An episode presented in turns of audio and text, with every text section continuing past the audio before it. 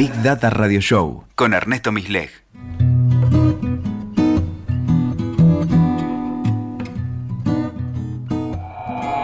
Bueno, estamos con Joana Caterina Faliero ella es este, doctora en Derecho, especialista en Derecho Informático y la verdad que es un bicho raro en el mundo de los datos. Usualmente nosotros, cuando, creo que todos, cuando empezamos a, percibir quiénes son los que trabajan con el mundo de los datos, nos, visualizamos que son personas que vienen más del lado de lo técnico informático, quizás un estadístico, un matemático.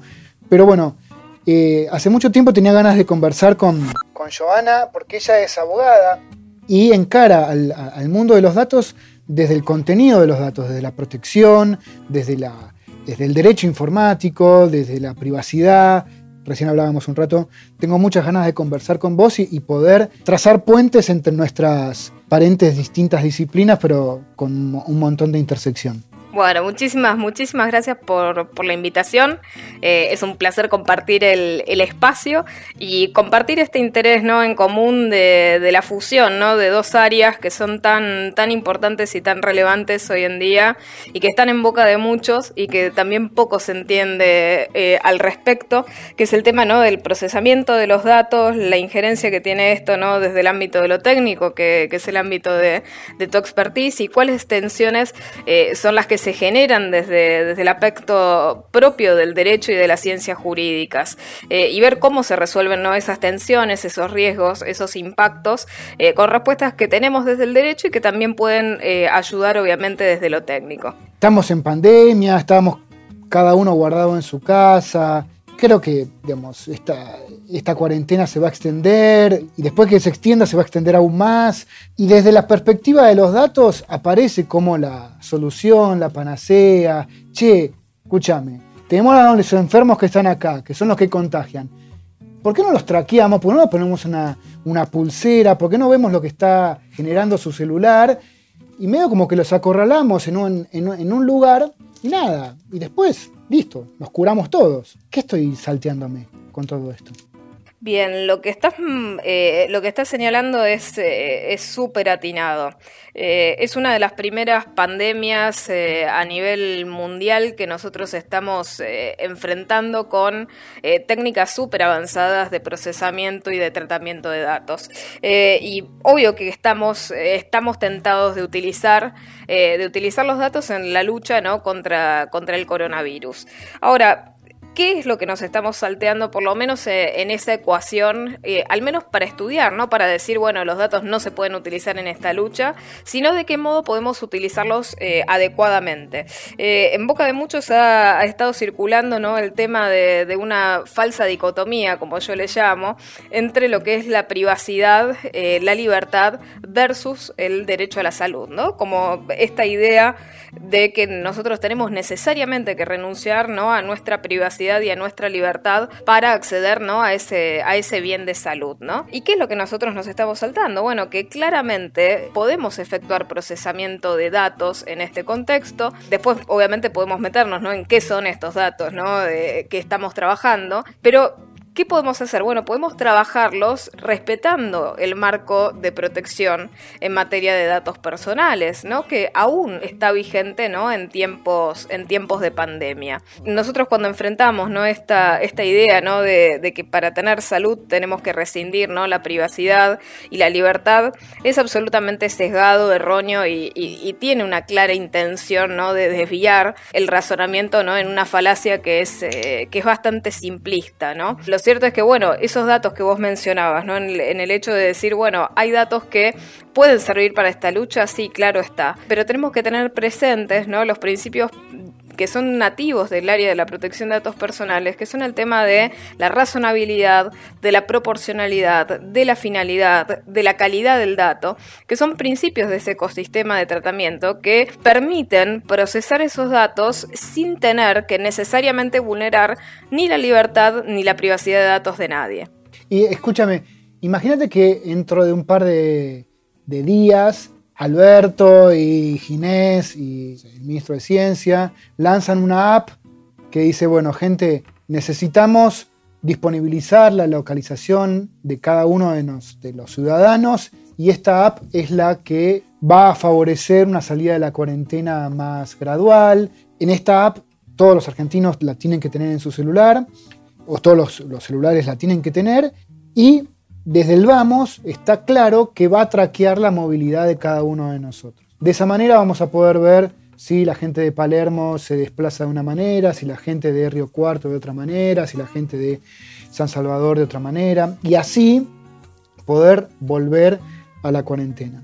Hay algo ahí en la finalidad del uso y en la utilidad de, los datos que está clara, ¿no? Desde el vamos, esta app nació para recuperar los datos y vos como individuo sabés que esa app va a, recolectar los datos y, lo va a disponibilizar y ahí medio como que no hay un engaño del uso de los datos, ¿sí?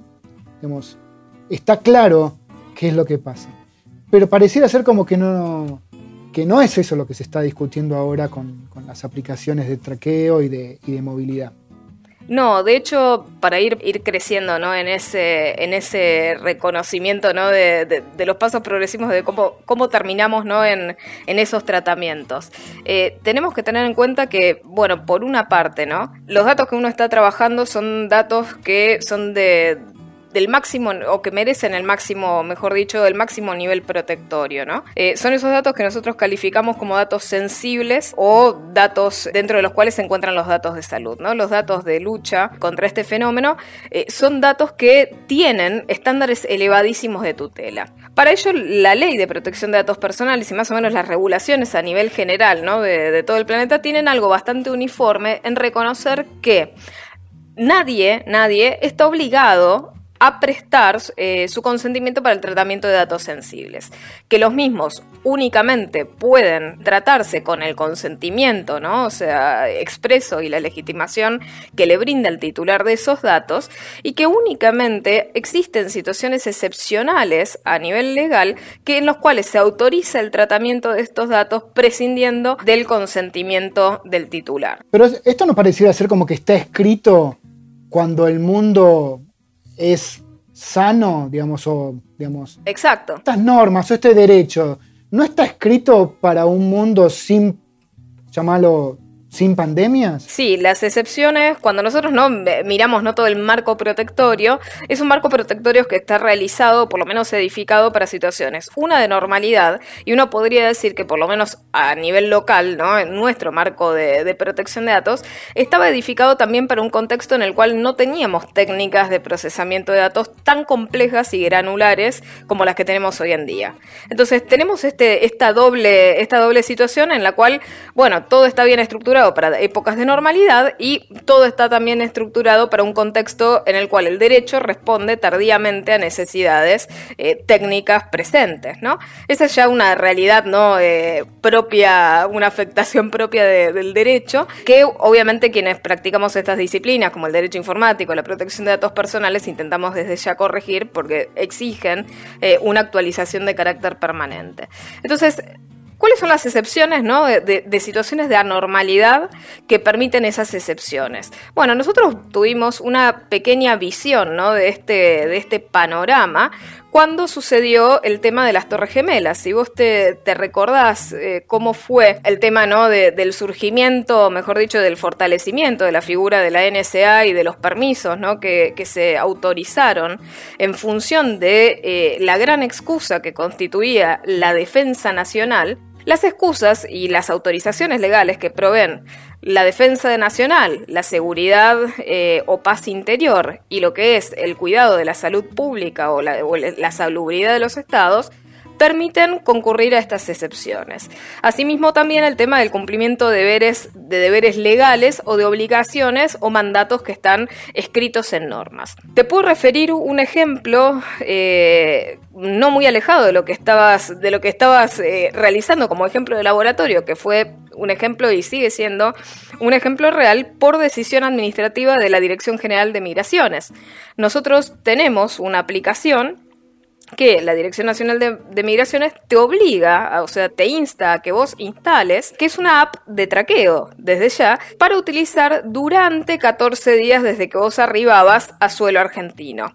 Al mismo tiempo que se obligaba por declaración jurada a quienes ingresaran al país a descargar esta aplicación, al mismo tiempo se invitaba a aquellos que hubieran ingresado en el plazo, cuando esto estaba todo abierto, en el plazo de los 14 días anteriores, que también le instalaran al menos por el plazo de 14 días. Esto al menos, al menos guardaba una proporcionalidad en el sentido de que uno tenía la obligación legal de descargar este aplicativo, se permitía por una orden que emanaba de una norma, tenía la autorización legal por tema de salud pública y asimismo había una limitación de la afectación de medios para el seguimiento de los fines que perseguía esta aplicación y asimismo tenías el otro tema de la limitación temporal, con lo cual la proporcionalidad ¿no? de, esa afectación eh, era relativamente limitada en el sentido de que eran los 14 días de aislamiento social preventivo y uno debía tener la aplicación durante esos 14 días y no se extralimitaba temporalmente. Nosotros existen eh, y hay disponibles otras aplicaciones que no guardan un correlato tan exacto, tan preciso con el tema de proporcionalidad. Eh, hace poco, no sé si, em, si tomaste noticia de la aplicación de autodiagnóstico. Hubo hubo una aplicación circulando de autodiagnóstico, también de origen público, que en su primera versión, eh, y esto fue corregido ulteriormente, solicitaba dentro de, de los accesos ¿no? que, o permisos que solicitaban los dispositivos, cosas absolutamente extralimitadas como geolocalización, acceso, acceso a la cámara, al audio, a la lista de contactos y demás. Entonces, eh, ese tipo de cosas no siguen el principio de calidad del dato, ¿no? O sea, para nosotros poder procesar eh, los datos, estos datos tienen que ser adecuados y pertinentes para la finalidad de tratamiento eh, y no excederse. De la misma manera también tenemos otro tema en juego, ¿no? Cuando, si bien, bueno, pueden existir iniciativas al respecto, lo cierto es que eh, no cede en estos contextos el tema del deber de información, que es un requisito fundamental para la utilización de estas cosas.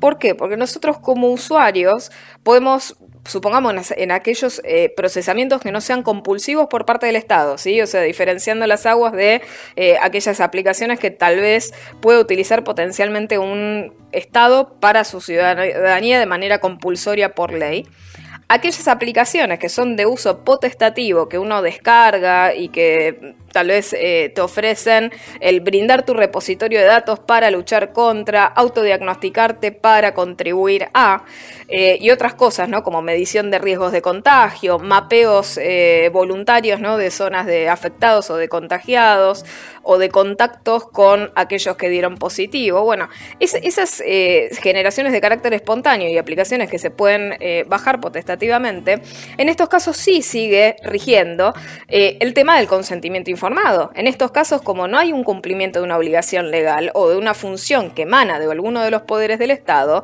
está en pleno vigor el principio de consentimiento informado. Entonces ahí sí se le tiene que requerir al titular del dato que exprese su consentimiento de carácter expreso e inequívoco, o sea, sí o sí por la afirmativa y nada, nada eh, ni tácito ni, ni afirmación por el silencio, como así tampoco se le puede solicitar a alguien sus datos sin informar acabadamente, de manera cierta, clara y detallada, cuáles van a ser las condiciones de ese procesamiento. Eh, ¿Y cuál es la extensión de esa información? Es mucha, o sea, hay que informar qué se va a hacer con esos datos, cómo se los va a procesar, hasta cuándo se los va a conservar, quiénes van a tener acceso a los mismos, dónde se los conserva, en qué condiciones, que cuándo se procede a la destrucción de los mismos y otras cosas no relativas a si se entrecruzan o no se entrecruzan los datos, si es que se utilizan, por ejemplo, cookies o cualquier tipo de dispositivo de traqueo o de recolección de datos, ¿no? Entonces hay que tener, eh, tener en cuenta todos estos resguardos en estos, en estos temas que mencionabas. Yo te escucho y este y lo, que veo es, o lo, que escucho en, general, son, son los marcos como para que la, para que la cosa funcione de una manera adecuada, prolija y dentro de un, bueno, o de un marco o dentro de, llamémoslo, de, de una zona confortable, protegida, conocida. Pero ahí yo me voy a poner otro sombrero y es el sombrero de la innovación, que es el sombrero de, ¿acaso yo con esos datos no puedo hacer otra cosa? El principio de finalidad creo como que termina conspirando con crecimiento, con la innovación, con el crear. Y ahí a lo mejor nos ponemos un poco filosóficos y seguramente esto en derecho seguramente debe tener una figura que excede a, los datos personales. No sé, qué sé yo, digamos, me, sale cuando, cuando se discutió la ley de matrimonio igualitario, estas, estos, temas que, que, el derecho siempre viene después de una cuestión que pasa, que pasa en, la, en la comunidad.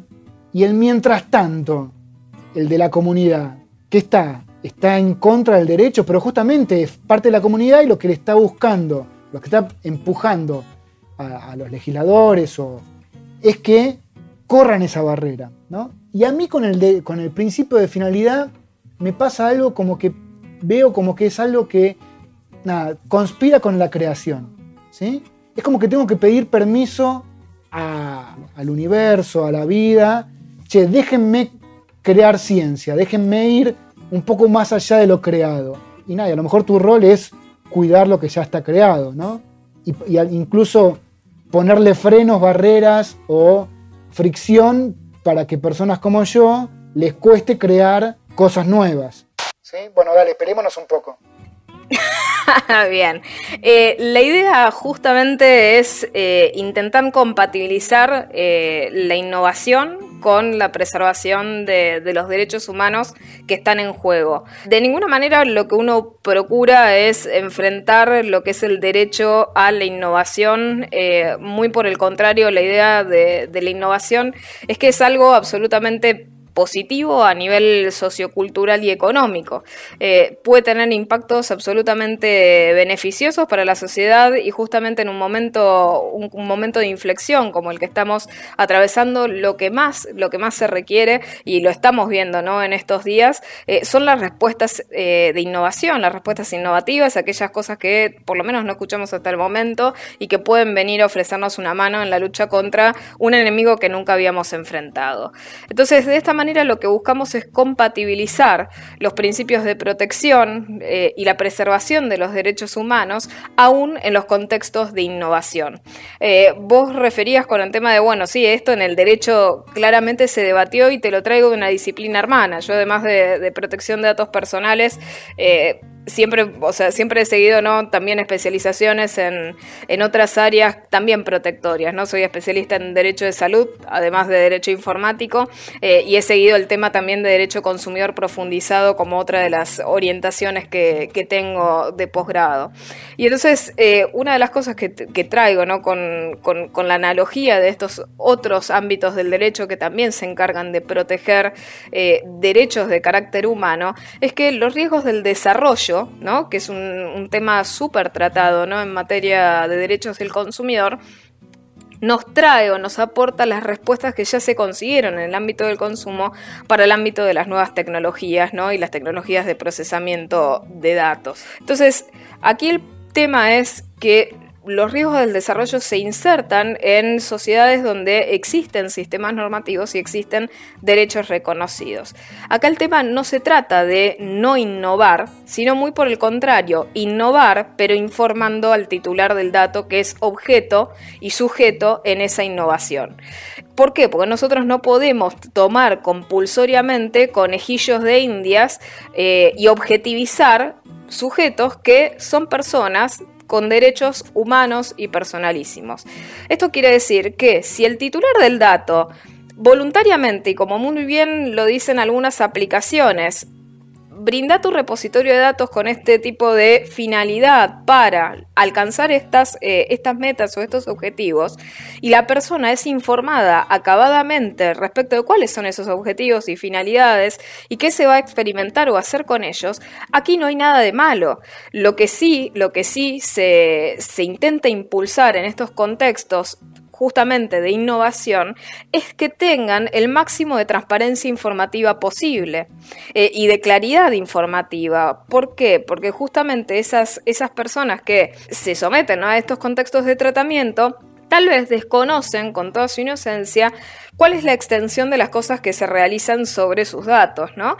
Eh, y esto se debe a un defecto en el tema de la información.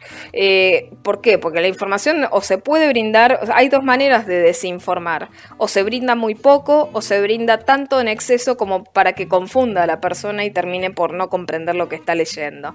Entonces esa información siempre cuando se realizan técnicas de tratamiento de datos tiene que ser una información lo más transparente, lo más clara posible, cierta y detallada y no nos olvidemos de algo que en materia de consumidor también se desarrolló mucho, que es el tema de que la información sea adecuada a las capacidades de comprensión del receptor. Y esto teniendo particular atención en aquellas poblaciones que son hipervulnerables, porque por ejemplo, vos y yo comprendemos y tenemos aptitudes de comprensión bastante avanzadas en estas materias, ahora lo cierto es que hay públicos hipervulnerables como los niños, niñas y adolescentes o público muy mayor que no ha tenido contacto con la tecnología y que se encuentran ¿no? en, eh, en, esa brecha digital que todavía no se, no se soluciona y que pueden desconocer e ingenuamente caer en ciertos aplicativos que eh, no les cuentan con toda sinceridad lo que realizan y que ellos desconocen directamente qué realizan sobre ellos. Entonces es un tema de preservar los derechos y de seguir innovando no restar las cosas. Hay algo ahí como que, que quizás vos me vas a decir, mira, no es zona gris, digamos, eh, está recontra claro de lo que vos estás haciendo, está infringiendo la característica de finalidad del uso del dato, ¿no? Pero nada, te traigo un ejemplo para que pensemos, ¿no? Imagínate que yo tengo una, una aseguradora de riesgos de salud o aseguradora de medicina, medicina prepaga y colecto la información de mis afiliados, mis usuarios, y cada vez que un afiliado o un usuario se hace un tratamiento, el sistema de facturación necesita saber el lugar, la hora, quién es el médico que presta la prestación y bueno, quién es el paciente que la va a generar.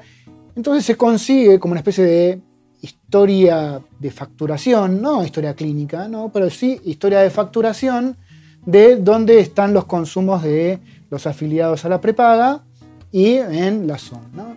Entonces, se puede ver, miro, miro por arriba y veo que hay muchos consumos de tales características en una zona particular de la ciudad. Entonces, como veo que hay una zona, no sé, en las afueras de Río Cuarto, para decirte algo, veo como que hay mucho consumo de... No, digo que las personas que consumen este, cuestiones de traumatología, kinesiología, o sea, que tienen que ver con temas de... Este, las afecciones de un, de un adulto joven viven en las afueras de Río Cuarto. Entonces yo pienso, digo, ¿por qué esta gente se rompe la rodilla? Tiene 40 años, se rompe la rodilla, tiene 40 años, se va a hacer algo de tratamiento de tobillos. Creo que son todas lesiones de canchita de fútbol. Son todas lesiones de cuarentones que quieren jugar a la pelota y se rompen todo. Entonces yo le voy a proponer la construcción de una canchita de fútbol en esa zona más adecuada a cuarentones pelados que, se, están dejando la panza para, estar a tono. ¿Qué estoy haciendo mal ahí? Aquí lo que uno señala es algo que también prevén hoy en día prácticamente todas las eh, regulaciones y protecciones legales en materia de datos, que es el tema de la disociación de datos. Eh, nosotros podemos seguir trabajando, supongamos que yo tengo un repositorio de datos, ¿no? que en principio, obviamente por la relación contractual o científica que tengo, eh, son datos que en un principio se encuentran absolutamente ligados ¿no? Eh, al individuo, al titular del dato. Entonces, tienen una plena identificación. Por otra parte, si yo deseo seguir o continuar con ese tratamiento, más allá, supongamos, ¿no? de esas finalidades que me había otorgado eh, con su consentimiento el titular del dato, nosotros qué podemos hacer y qué debemos hacer para poder continuar con esos tratamientos, para todas las finalidades que vos comentabas que pueden seguir. Bueno, voy a seguir averiguando ciertos motivos, voy a utilizar esto para estrategias de marketing, quiero ver eh, cuáles son los productos de mayor llegada, o sea, uno puede perseguir un montón de, un montón de ideas. Bien, ¿qué se hace con los datos? Hay que disociarlos, o sea, hay que quitarle la capacidad que tienen esos datos de identificar a su titular. De esta manera, a través de lo que es la anonimización de los datos, uno puede procesarlos para fines estadísticos, científicos, históricos, de registro o del que uno desee. Una vez que el dato está anonimizado, o sea, disociado de manera irreversible, o sea, no puedo volver a reidentificar o, no tengo capacidad de reidentificación del titular del dato, en este caso lo que se corta es la capacidad de afectación al titular.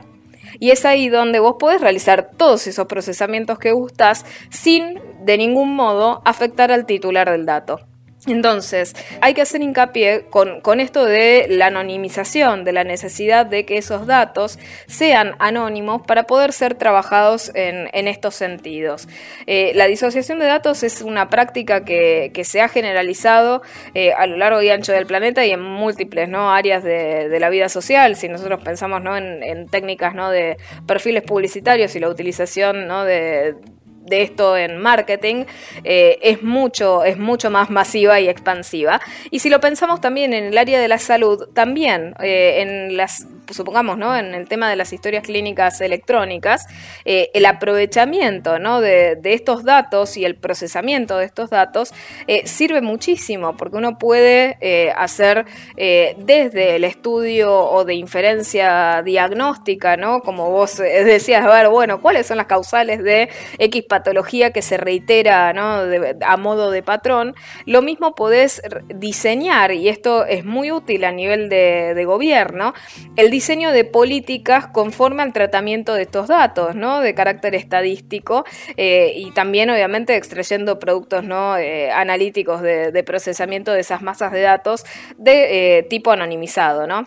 Pero vos estarías de acuerdo que esta, esta prepaga, que además de brindar servicios de salud, ponga gimnasios o ponga canchitas de fútbol ubicadas estratégicamente en la ciudad a partir del estudio estadístico de los afiliados de esa prepaga? Siempre y cuando los datos hayan sido anonimizados, uno puede realizar eh, lo que desea con el estudio estadístico, histórico, científico de esos pools de datos. Ahora, antes de esto, con la identificación de los titulares, es absolutamente ilícito. Entonces ahí, ahí tenés el muro de diferenciación de qué se puede trabajar con esto y qué no. Lo que sí no vas a poder hacer, y, acá es con el tema de cómo, cómo a veces eh, se realiza bien la mitad de la tarea y se realiza mal la segunda parte.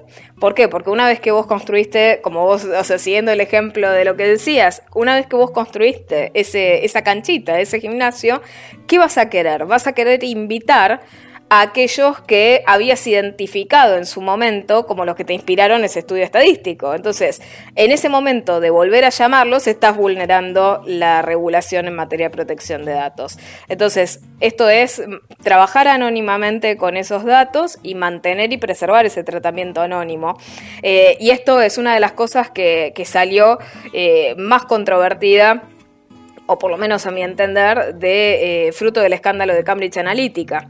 Eh, recordarás todo el escándalo ¿no? de, tratamiento de datos que tenían y entre uno de los proyectos que se había, que se había desmantelado eh, en función ¿no? del escándalo este de Cambridge Analytica, había sido un proyecto que tenía Facebook respecto de una institución sanitaria a quien eh, la institución sanitaria le vendía a Facebook los datos anonimizados de sus afiliados, de, de, las historias clínicas de sus pacientes, para que Facebook reidentifique con el pool de datos que ellos tenían en función de esto, sacar nuevos datos eh, que sean de utilidad para esta institución sanitaria y revenderle esos datos reidentificados eh, para que obviamente la institución tomara o hiciera las políticas de marketing que, que ésta gustara.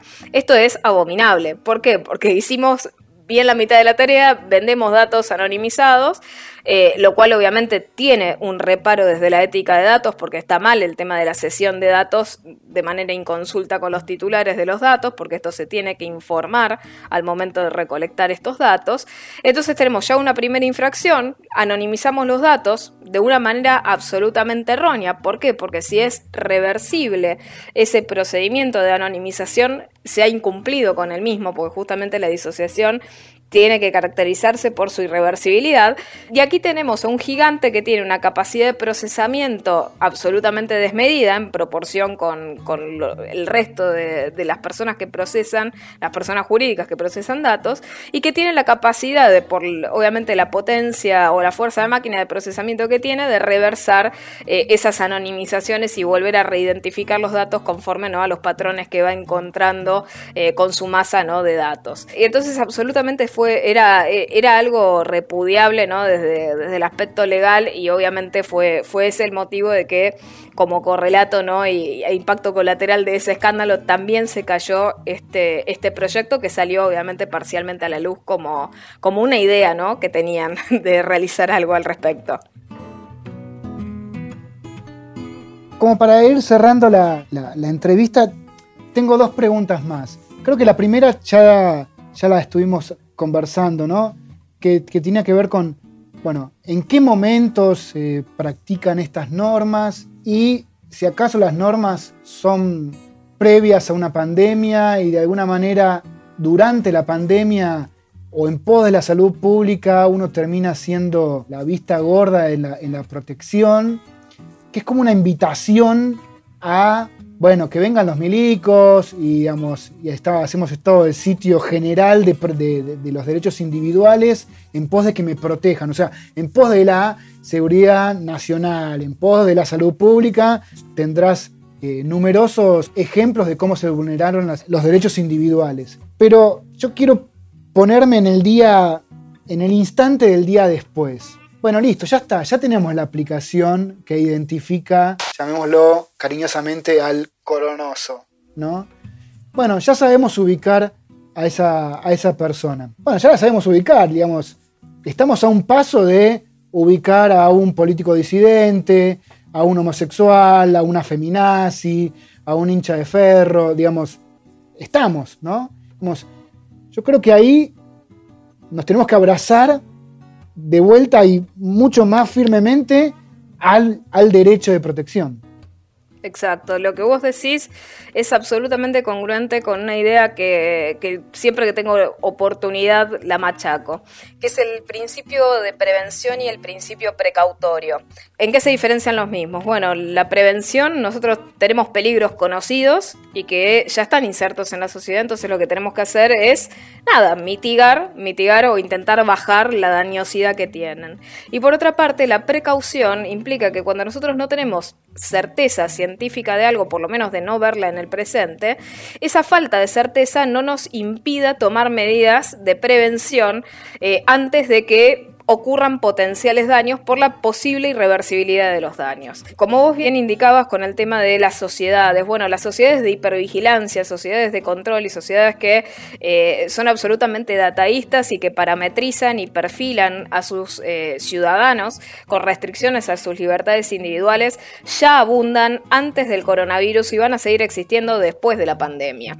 Eh, y como vos decís, hay un día después de la pandemia y así sea que la misma haya venido para quedar como, como gripe estacional, lo que no tenemos que perder de vista es que eh, nosotros estamos inmersos en una sociedad que tiene derechos reconocidos de carácter humano, que esos derechos se van sumando, no se van restando.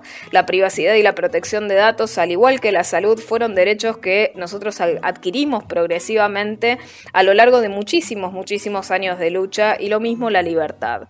Y que obviamente tenemos, tenemos que preservar la importancia y el valor de estos derechos en perspectiva con que no tenemos que renunciar a ningún derecho humano, porque los derechos humanos no se cancelan entre sí. En esto tenemos otro principio de, mi disciplina, que es el de la no regresividad de los derechos humanos. Los derechos humanos son absolutamente expansivos.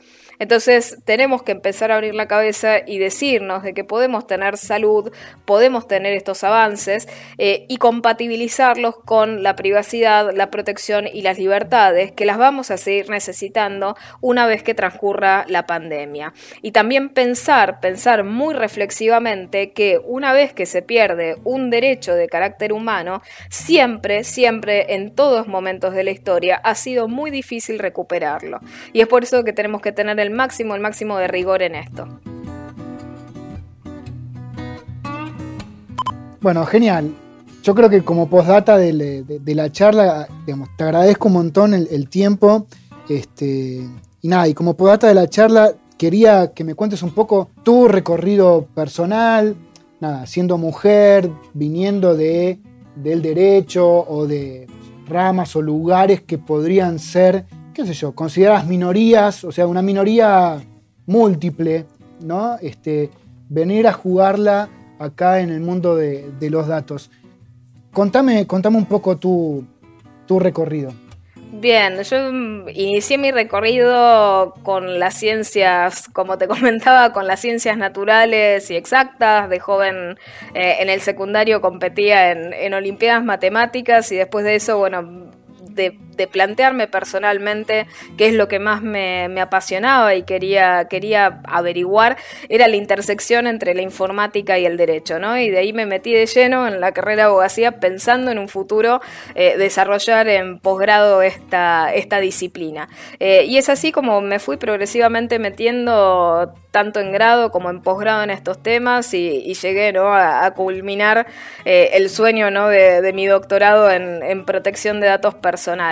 Y sí, como lo decís, es, eh, es una doble minoría. Por un lado, bueno, eh, tenés el tema de, de las la fusión ¿no? entre las disciplinas blandas y las duras, que es una fusión que toma todavía sus años y que todavía no está del todo aceitada. Imagínate que en un principio, ¿no? Eh, en abogacía se tenía esta idea de que los técnicos realizaran las labores técnicas y el abogado realizaba las labores legales y que ninguno conversara con ninguno ni fusionara, ¿no? Eh, o compatibilizara sus lenguajes e idiomas. Justamente una de las cosas que, mueve, mueve el espíritu que, y la pasión que tengo por estos temas es fusionar, buscar la interdisciplina y, alcanzar como meta, ¿no? Algo transdisciplinar eh, en estos, en estos ámbitos, en particular con el tema de protección de datos personales, creo que es un área absolutamente fértil para esto.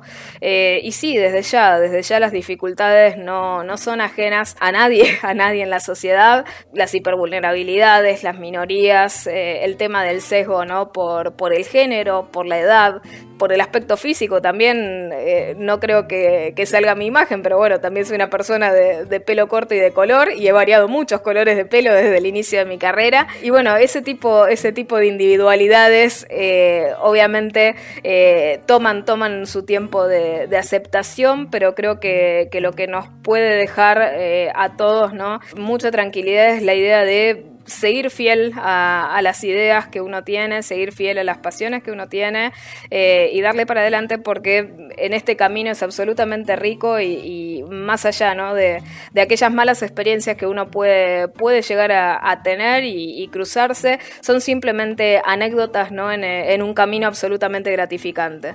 Bueno, Che, este, te agradezco un montón eh, haber podido conversar en este día no, no es feriado, pero bueno, está en una cuarentena como que parecemos en el día de la marmota, que no sabemos bien ni qué día está. Totalmente. Bueno, te agradezco un montón y nos estamos viendo. Excelente, muchísimas, muchísimas gracias y fue, fue un placer compartir esta charla.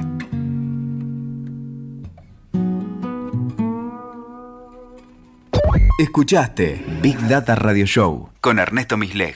WeToker. Sumamos las partes.